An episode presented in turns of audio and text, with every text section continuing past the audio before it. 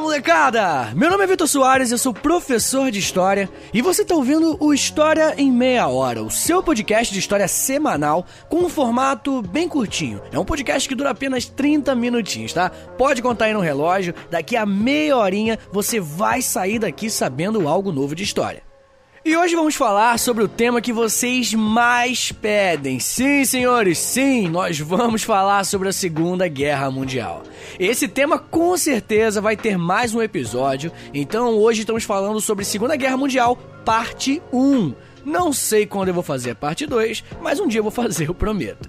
Mas se você terminar esse episódio muito ansioso e quiser muito a segunda parte, você pode mandar mensagem para mim lá no Instagram, no Twitter, no Facebook. É só procurar arroba Soares, Vitor sem C, tá bom? Me segue lá então, repetindo, arroba Soares. Eu fico falando besteira no Twitter, publico foto feia no Instagram e brigo com um familiar no Facebook, assim como todo mundo tem que fazer.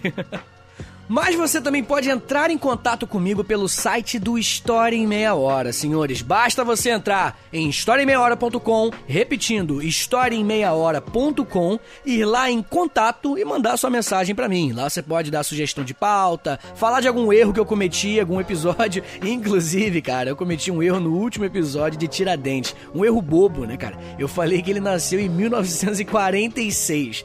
Me perdoe, tá? Foi uma mistura de, de dislexia com falta de atenção atenção. É, eu sei que é meio óbvio que ele não nasceu, mas é importante deixar claro. Ele não nasceu em 1946, tá? Ele nasceu em 1746, tá bom? Erro meu, me desculpe, é isso daí. Mas lá no site você também pode fazer outras coisitas também. Por exemplo, você pode assinar a minha newsletter. É, filho, se você assinar a minha newsletter, você pode receber um e-mail dizendo sempre quando vai sair um episódio novo e outras coisitas mais também. Essa semana, por exemplo, eu enviei um quadrinho para todo mundo que tá assinando a newsletter do Independência ou Mortos. Pois é, a galera do Jovem Nerd liberou esse quadrinho, é muito maneiro, achei que tinha tudo a ver com os seguidores aqui do podcast e, né, enviei para vocês. Então é isso, assina lá para receber novidades, presentinhos meus e além disso, você também ao assinar ganha acesso ao nosso grupo secreto do Telegram. Pois é, a gente tem um grupo lá do História em Meia Hora. A gente bate um papo muito maneiro sobre o podcast em si, sobre história, sobre tudo. Tá? E olha, no site você também pode apoiar o História em Meia Hora a partir de cinco reais por mês, bem menos do que um cafezinho por dia, você ajuda o cenário de podcast educacional aqui do Brasil a sobreviver. Educação gratuita vai ter mais força se você puder apoiar.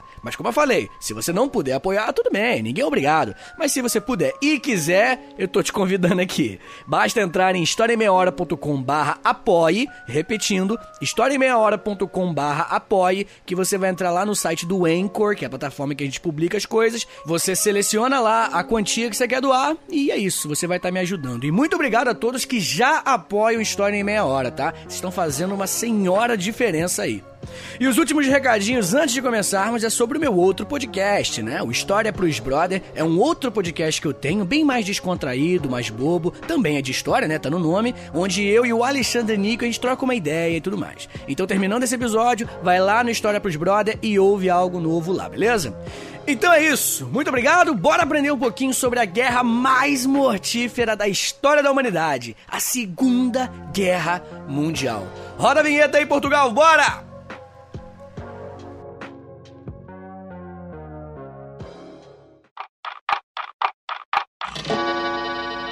História em meia hora.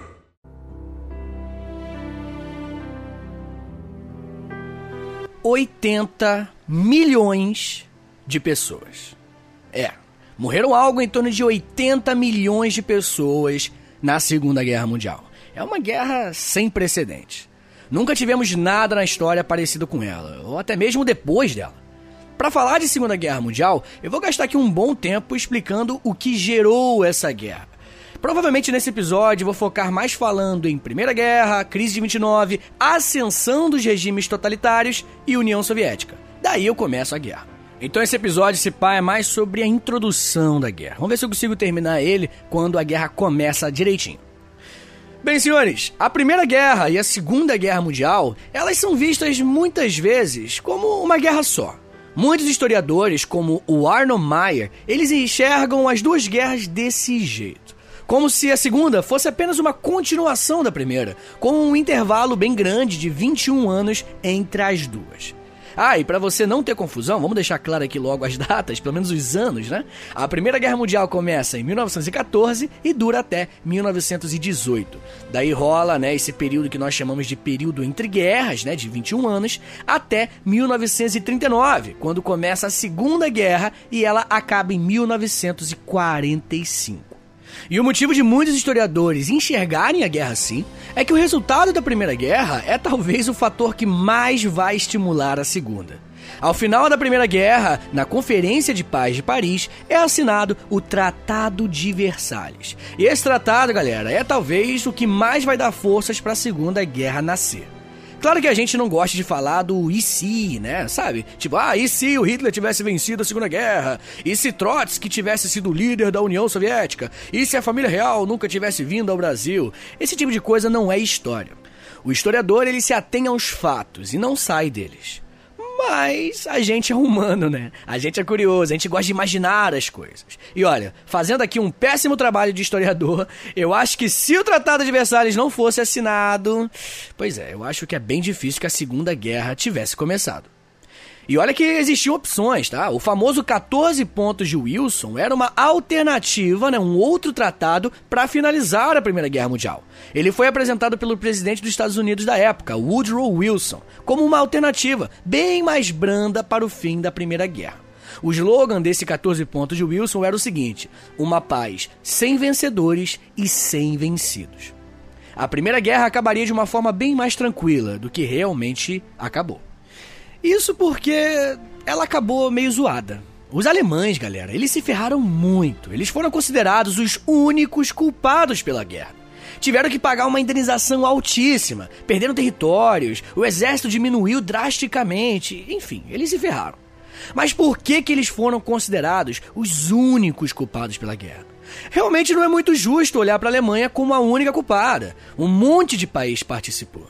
Mas o que fez a Alemanha tomar essa punição era o seguinte: a França estava revoltada com a Alemanha por causa da Guerra Franco-Prussiana algumas décadas anteriores, que inclusive é a guerra que fez nascer o Império Alemão. E a Inglaterra também. A Inglaterra queria ver a Alemanha destruída economicamente, só porque ela não queria mais ver a Alemanha a sua rival industrial. Pois é, galera. A produção da Alemanha de aço já tinha passado da Inglaterra.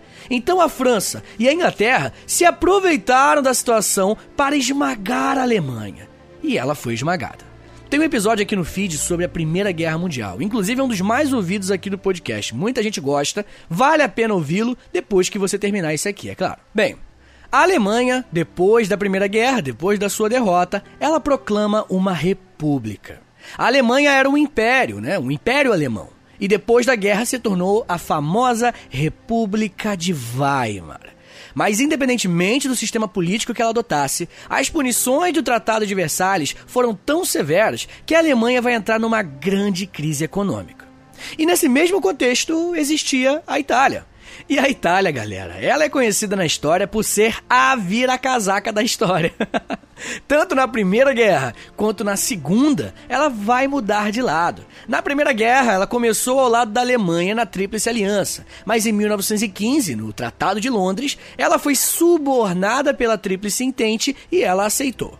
Em troca da mudança de lado, em troca de sair da Tríplice Aliança e ir para a Tríplice Entente, foi prometido à Itália umas terras, principalmente as terras do Império Austro-Húngaro. O problema é que quando chegou lá na Conferência de Paz de Paris, a galera não reconhece o Tratado de Londres. Tanto porque ele foi um tratado secreto. Então, a Itália vai sair de mãos vazias. Foi prometido a ela um monte de terras e ela não ganhou nada. É, a situação da Itália não foi tão ruim quanto da Alemanha, mas sem dúvidas também não estava muito boa. Afinal, a Itália gastou uma grana na guerra e, mesmo tendo vencido tecnicamente, ela não ganhou nada. Então a Itália só gastou. Esses dois países, senhores, esses dois países, eles serão o palco para o nascimento de um novo regime, uma terceira via, o fascismo. Mas daqui a pouco a gente fala dele. Pode, pode segurar a onda aí.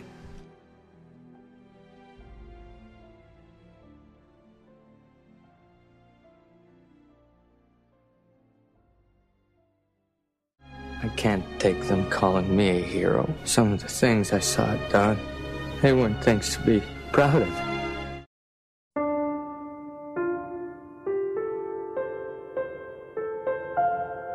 Antes de falarmos sobre o nascimento dos regimes fascistas, precisamos falar sobre o período onde esses regimes nasceram, o chamado período entre guerras. Como eu falei anteriormente, esse período durou 21 anos e vai ser nele que o caldo vai engrossar, que a treta vem. Após a Primeira Guerra, o clima mundial era de otimismo, positividade, pois é. A galera ficou good vibes, gratidão, sabe essas coisas, né? Afinal, a guerra tinha acabado. E os Estados Unidos, senhores, meu amigo, vai ser o momento. Se tem um momento bom para ser estadunidense, é depois da Primeira Guerra Mundial. É o nascimento do famoso American Way of Life, consumir, comprar. As empresas estadunidenses estavam vendendo muitos produtos para os países europeus. Afinal, os países europeus precisavam se reconstruir depois da guerra. O mundo estava otimista, galera, mas os Estados Unidos, esse daí, ele tinha certeza que tudo ia dar certo mas não deu. Se o melhor momento para ser estadunidense é depois da Primeira Guerra, esse momento só dura pelo menos uns 10 anos aí, só até 1929, porque em 1929 chega a Quinta-feira Negra, o dia do crash da Bolsa de Nova York. Começava a Grande Depressão. A Grande Depressão, também conhecida como Crise de 29, é um momento muito complicado que o mundo vai viver. Existe muita discussão sobre o que realmente causou a crise, mas definitivamente a superprodução é um dos fatores mais importantes. Trocando aqui por miúdos, as indústrias estadunidenses estavam produzindo em grande quantidade durante né, a reconstrução da Europa por conta da guerra. A demanda cresceu muito depois da guerra, então, é claro, a produção das empresas estadunidenses também cresceu. O problema é que os países começavam a parar de comprar, né? Porque eles estavam conseguindo se reconstruir. Mas as fábricas estadunidenses, essas não paravam de produzir. Elas mantiveram a produção altíssima, mesmo depois da demanda cair. E vai ser isso, dentre muitas outras coisas, que irá causar a Grande Depressão. Milhões de pessoas ficaram desempregadas, a miséria cresceu muito e ó, não vai ser só nos Estados Unidos não, tá? O sistema capitalista, ele é totalmente conectado. Se o centro comercial e industrial colapsa, no caso dos Estados Unidos, significa que o mundo inteiro capitalista também sofre consequências. A Europa sofre muito com a crise de 29. E sabe quem sofre mais? Quem já estava no fundo do poço. Sim, amigos. A Alemanha, que já estava suficientemente ferrada, descobre que o poço não tem fundo e entra numa crise ainda maior. Não é que os outros países não sofreram com a Grande Depressão, não, tá? Eles também se ferraram. Mas a Alemanha já estava numa situação ruim por conta do Tratado de Versalhes. Agora somou uma coisa com a outra.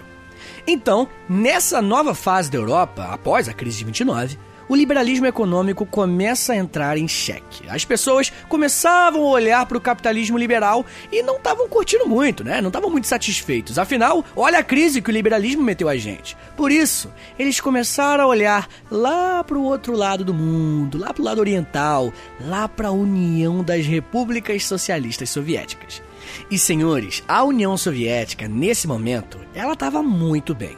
Isso porque a União Soviética é socialista e o sistema socialista é planificado. Se os Estados Unidos entram em crise, caguei, que se danem eles. A economia socialista é fechada, é interna. Você produz o que você vai consumir. Não importa se o capitalismo mundial está em crise, isso não afeta o socialismo. Então muitas pessoas começaram a olhar o socialismo com bons olhos. Olha só para eles, olha só eles lá. Isso aí que a gente tem que seguir. Olha só, a gente tá aqui tá mal. Esse negócio de liberalismo econômico tá ruim para nós. A gente tem que virar socialista também. E a galera tava falando sério. Muitos países da Europa começaram a ter manifestações pró-socialismo. Nos Estados Unidos não, né? Lá o socialismo não entra nem fantasiado de petróleo. Lá realmente não dá. Mas nos países europeus, o socialismo começou a ser uma alternativa válida. Muitas pessoas iam para as ruas, cantavam o hino do socialismo, né, o A Internacional, e queriam a mudança do sistema liberal para o sistema socialista. E quando isso acontecer, senhores, pois é, cara, a burguesia vai ficar maluca. A burguesia prefere ver o diabo na frente do que um socialista. Vai começar um desespero das classes mais altas e eles vão começar a fazer de tudo para apoiar todo mundo que prometesse acabar com os socialistas. E quando eu falo todo mundo, é todo mundo mesmo.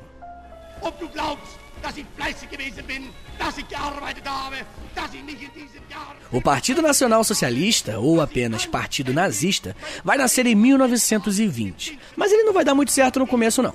Desde o fim da Primeira Guerra, a Alemanha estava vivendo a República de Weimar, que durou de 1919 até 1933. Esse período será conhecido como um período onde a Alemanha abaixava a cabeça. Estava lá cheia de dívidas, cheia de problemas, mas lentamente a Alemanha estava conseguindo se reconstruir. Mesmo com o Tratado de Versalhes sendo um grande problema, a vida estava melhorando. Desde 1920, o Partido Nazista nasceu como uma alternativa não comunista aos trabalhadores.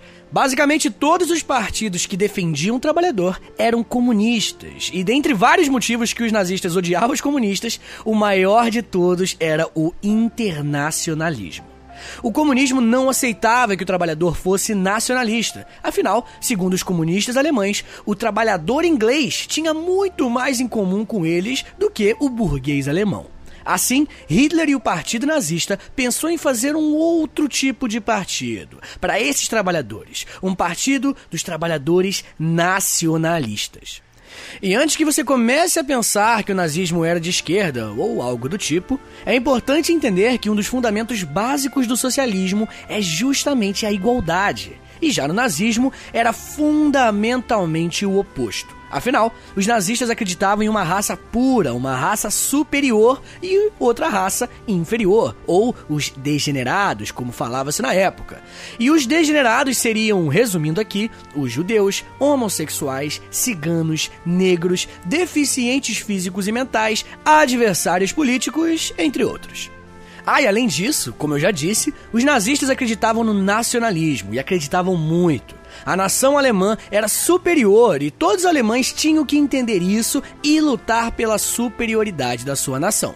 Senhores, o nazismo não era de esquerda em hipótese alguma. Você pode até forçar um pouco a barra e dizer que ele não era de direita também, mas é preciso um malabarismo no seu discurso, tá? Porque assim, primeiramente, temos que definir esquerda e direita. Se você usar o significado que diz que esquerda e direita se adequa à realidade que está sendo discutida, ou seja, a esquerda e direita de hoje tem outro significado se comparado à esquerda e direita pré-segunda guerra mundial lá na Alemanha. Beleza? Se você acha que é isso que é direita e esquerda, dá para discutir.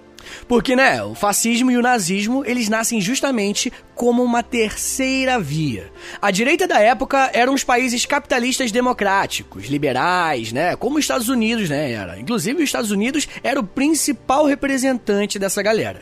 E a esquerda da época eram os países socialistas, com planificação econômica, com a União das Repúblicas Socialistas Soviéticas como principal representante. O nazismo ganha força na Alemanha justamente como uma terceira opção. O Hitler não era nem lá nem cá, ele era um outsider, um político que não era como os outros, justo, protetor da família, honroso, religioso, defendendo o cidadão de bem alemão contra os comunistas e os degenerados como homossexuais, negros, judeus. Pois é, gente, eu não inventei nada disso. Então você viu que eu forcei um pouco a barra para dizer que o nazismo não era de direita, né? Tá, até dá para entender essa perspectiva aí, mas dizer que ele era de esquerda, lamento. É simplesmente uma tentativa de relacionar o nazismo com uma ideologia que você não gosta, como uma forma de desqualificá-la.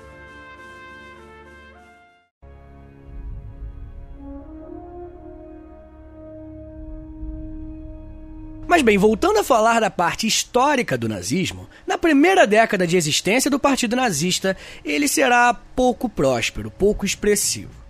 O partido vai tentar dar um golpe chamado o Push da Cervejaria, com Hitler dando um tiro pro ar, indo pra rua, chamando a população para tirar o governo social-democrata que estava no poder, mas ele vai fracassar. Esse AUE todo não vai servir para nada. A polícia prende os nazistas e Hitler é preso. Inclusive, é nesse momento aí que ele é preso que ele escreve o seu livro Mein Kampf, ou Minha Luta, traduzindo. Nesse livro, ele amadurece as suas ideias e explica o que, que ele vai fazer quando sair da prisão. A Alemanha não aceitou o nazismo no começo. Isso porque a Alemanha estava até se recuperando, sabe? Durante quase toda a década de 20, a Alemanha estava melhorando os seus índices de desemprego, diminuindo a fome, a miséria. Então, por mais que fosse lentamente, rolava ali um certo otimismo. Quem sabe, né, na década de 30 as coisas ficariam melhores. Mas não ficaram. Veio a crise de 29, como a gente já conversou, e essa crise, meu amigo, vai fazer a Alemanha se afundar de vez. Para você ter noção, lá rolou o que os economistas chamam de hiperinflação, e o nome já é autoexplicativo, né? O dinheiro não valia nada. Para você comprar um sapato, por exemplo, você tinha que levar um carrinho de mão cheio de dinheiro. Muitas vezes valia mais a pena, inclusive, queimar dinheiro para alimentar sua fogueira contra o inverno do que comprar madeira com ele. A Alemanha chega no ápice da sua crise. Os alemães ficaram desesperados. E é justamente em um momento de desespero que nós tomamos as piores decisões. Como, por exemplo, votar no Hitler para ser chanceler e depois votar novamente nele para ele unir os poderes de chanceler e de presidente após a morte do presidente anterior, Paul von Hindenburg.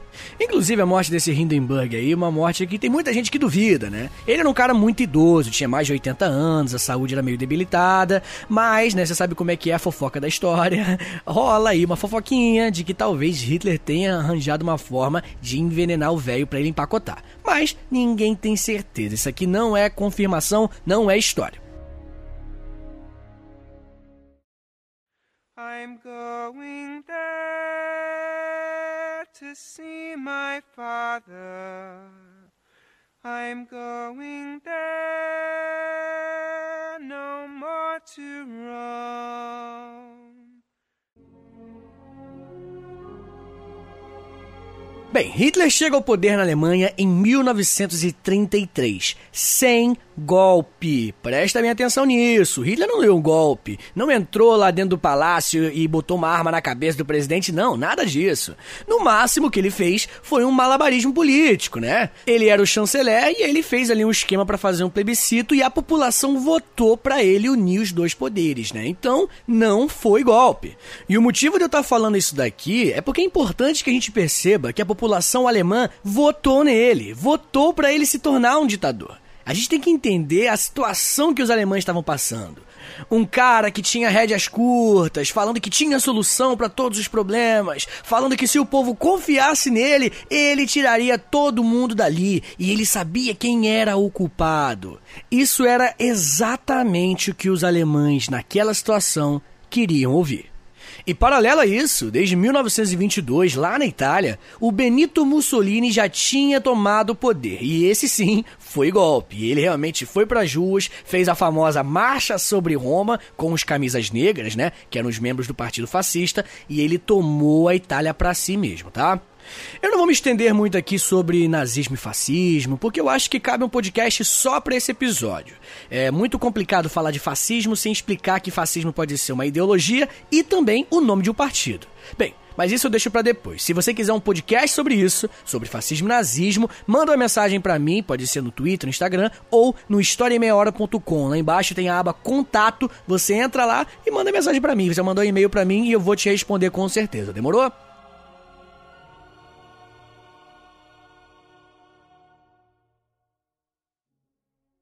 Real heroes are dead on that island.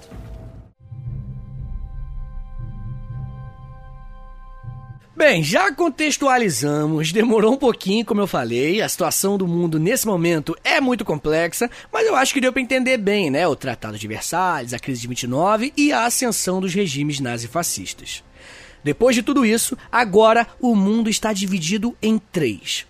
Resumindo aqui, três blocos políticos nascem: as democracias capitalistas, com Estados Unidos, Inglaterra e França e outros também, o bloco socialista, com a União das Repúblicas Socialistas Soviéticas, e o bloco fascista, com a Alemanha e a Itália. Senhores, agora vamos falar um pouco sobre como o conflito vai começar. Vocês lembram da Liga das Nações? Aquela organização que nasceu após a Primeira Guerra Mundial, com o intuito de impedir uma Segunda Guerra? pois é, ela só tinha um trabalho de impedir uma Segunda Guerra e, vocês sabem, ela falhou miseravelmente. A Segunda Guerra Mundial vai começar e a Liga das Nações vai ter que, né, até mudar a estratégia dela no futuro. Porque futuramente a Liga das Nações, ou Sociedade das Nações, ela vai se tornar a nossa conhecida ONU. E a ONU, ela tem uma estratégia um pouco mais incisiva do que a Liga das Nações teve. Galera, a Liga das Nações ela vai fazer um trabalho ruim, todo mundo sabe disso. E isso porque, desde quando Hitler toma o poder na Alemanha, ele vai lentamente desrespeitando o Tratado de Versalhes. Ele aumenta um pouco o exército, aí ele olha para a Liga das Nações. Aí a Liga das Nações fala tipo assim: ah, gente, a gente tá no meio da crise de 29, não vamos começar uma guerra só porque o cara aumentou um pouquinho o exército, né? Daí o Hitler ia lá e fazia o Antilus, aquela famosa anexação da Áustria e Alemanha, aquela união entre os dois. Daí a Liga das Nações ia lá e fazia vista grossa novamente, sempre com medo de iniciar uma segunda guerra só por conta dessas coisas.